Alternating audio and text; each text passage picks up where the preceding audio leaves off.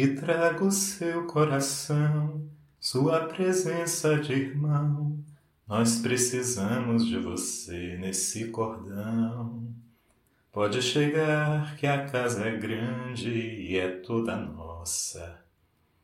Pode chegar, minha irmã, meu irmão, a casa do Vozes da Didática, falando de aprender e ensinar. Um podcast aberto em que qualquer ouvinte pode gravar e publicar seu próprio episódio. Quer fazer um puxadinho, um quartinho aqui na casa do Vozes da Didática? Então aguarde pelas instruções detalhadas ao final deste programa. Hoje, 28 de agosto de 2020, eu, Eduardo Loureiro Júnior, professor substituto de didática da Faculdade de Educação da Universidade Federal do Ceará, não estou sozinho. Tenho um convidado muito especial, Valdinar Custódio Filho, que além de meu primo, é também professor adjunto do curso de Letras e do mestrado profissional em Letras da Universidade Estadual do Ceará. Seja bem-vindo, Valdinar. Oi, Júnior. O tema do nosso programa de hoje é a relação didática entre o individual e o coletivo. Tudo começou com um comentário que o Valdinar fez à participação do Anderson no episódio 4 do Vozes da Didática. Júnior, foi mais um áudio excelente esse. Eu já gosto da Luísa, mesmo sem tê-la conhecido, só pelo que você fala dela. Eu também gostaria de ver a defesa do Anderson sobre aprender o que não se quer, porque eu acho que isso é uma discussão bem interessante para a gente como sociedade mesmo. E eu queria também ouvir sua opinião sobre isso, viu? Também estou curioso, Valdinar, a respeito do desenvolvimento do raciocínio do Anderson. Vamos aguardar o áudio dele.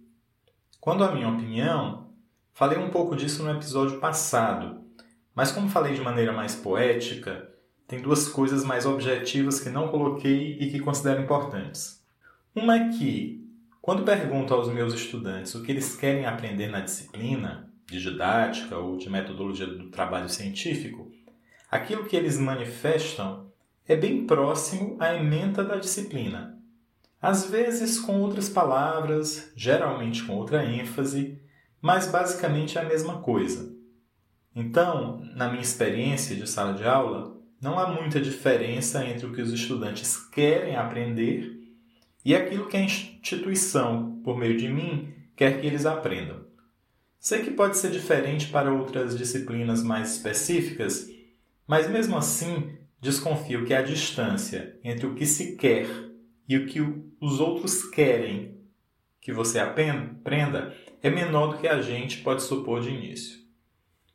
Outra coisa é que, no meu ponto de vista, esse ter que aprender que alguém ou um grupo experimenta é o fruto social de um querer aprender de outro alguém ou outro grupo. Por exemplo, no meu querer aprender mais a respeito de didática, encontro coisas que tenho vontade de compartilhar com as outras pessoas. Quero que elas aprendam coisas que eu aprendi ou que estou aprendendo. Então, os quereres individuais ou grupais vão se convertendo em quereres sociais. No final das contas, penso que vale a busca do velho e difícil equilíbrio. É importante que a gente esteja aprendendo aquilo que quer, mas sempre aberto àquilo que as outras pessoas querem nos mostrar, querem que a gente aprenda.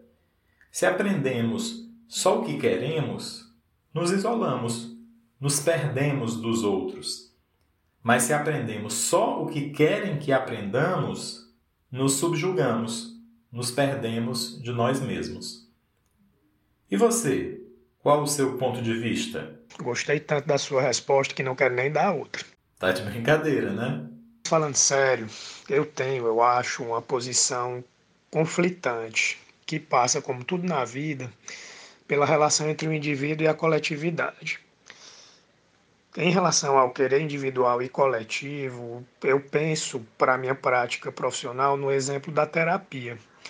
O sujeito que procura terapia, muitas vezes, ele quer um afago, ele quer confirmar o que a sua zona de conforto emocional lhe diz que é bom. Mas o terapeuta, formado por uma construção que é coletiva, ele traz, na verdade, o confronto com o conflito. Porque sabe, ele tem a chancela coletiva para isso, que o melhor para a saúde emocional do sujeito é esse confronto. Então, nesse caso da terapia, o que uma figura mais experiente quer que uma outra pessoa menos experiente aprenda, acaba sendo bom para esse aprendente, mesmo que inicialmente não seja isso que ele queira, esse aprendente. Talvez isso valha para a educação também. Eu acho que tem valido para mim.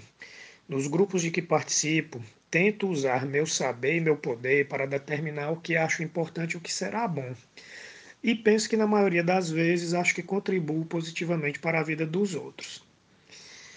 Mas existe um outro lado dessa história e tem a ver com o que o Anderson falou. Essa mesma coletividade que pode contribuir muitas vezes atrapalha. Eu vejo isso com muita força na educação básica. O Anderson fala que o aluno precisa, por exemplo, saber gramática mesmo que não goste ou não queira. Essa afirmação por si não basta se não for seguida de um porquê. E esse porquê, a meu ver, é que pode determinar se realmente vale a pena aprender o que não se quer. Na minha prática com professores escolares, me espanta a quantidade de gente que, apesar de bem intencionada, segue alguns princípios que evidentemente colocam razões periféricas na frente de razões centrais. E todos nós precisamos fazer isso vez ou outra, mas alguns fazem demasia. Eu até entendo os motivos por que fazem, mas vejo como isso freia algumas possibilidades. E há outro lado nisso, do que se está discutindo, né, sobre aprender o que se quer ou aprender o que os outros querem, que é ouvir mais as aspirações dos aprendizes. É, isso particularmente me incomoda porque acho que faço isso pouco, eu escuto pouco essas aspirações. Mas ouvir os seus podcasts tem me ajudado. Grato, Valdinar, por ter trazido o seu coração, sua presença de irmão, para este episódio. Forte abraço. Hoje é 28 de agosto de 2020. Aqui é Eduardo Loureiro Júnior e esse foi mais um Vozes da Didática falando de aprender e ensinar. Um podcast aberto em que você, isso mesmo, você, pode gravar e publicar seu próprio episódio. Basta escolher um tema relacionado a aprender e ensinar e falar a respeito. Pode ser sozinha, pode ser conversando com outra pessoa, pode ser falando, pode ser cantando, pode ser do jeito que você quiser. Só não esqueça de fazer uma abertura e um fechamento com seu nome, a data de gravação e o nosso bordão, Vozes da Didática, falando de aprender e ensinar. Um podcast aberto em que qualquer ouvinte pode gravar e publicar seu próprio episódio. Aí é só publicar nas redes sociais com a hashtag Vozes da Didática. Ou, se preferir, mande o arquivo de áudio para eduardo.patio.com.br que eu publico ele aqui para você. Até o próximo episódio ou até a próxima aula que acontecer primeiro, e, no trânsito constante entre o individual e o coletivo, cuide-se e cuide.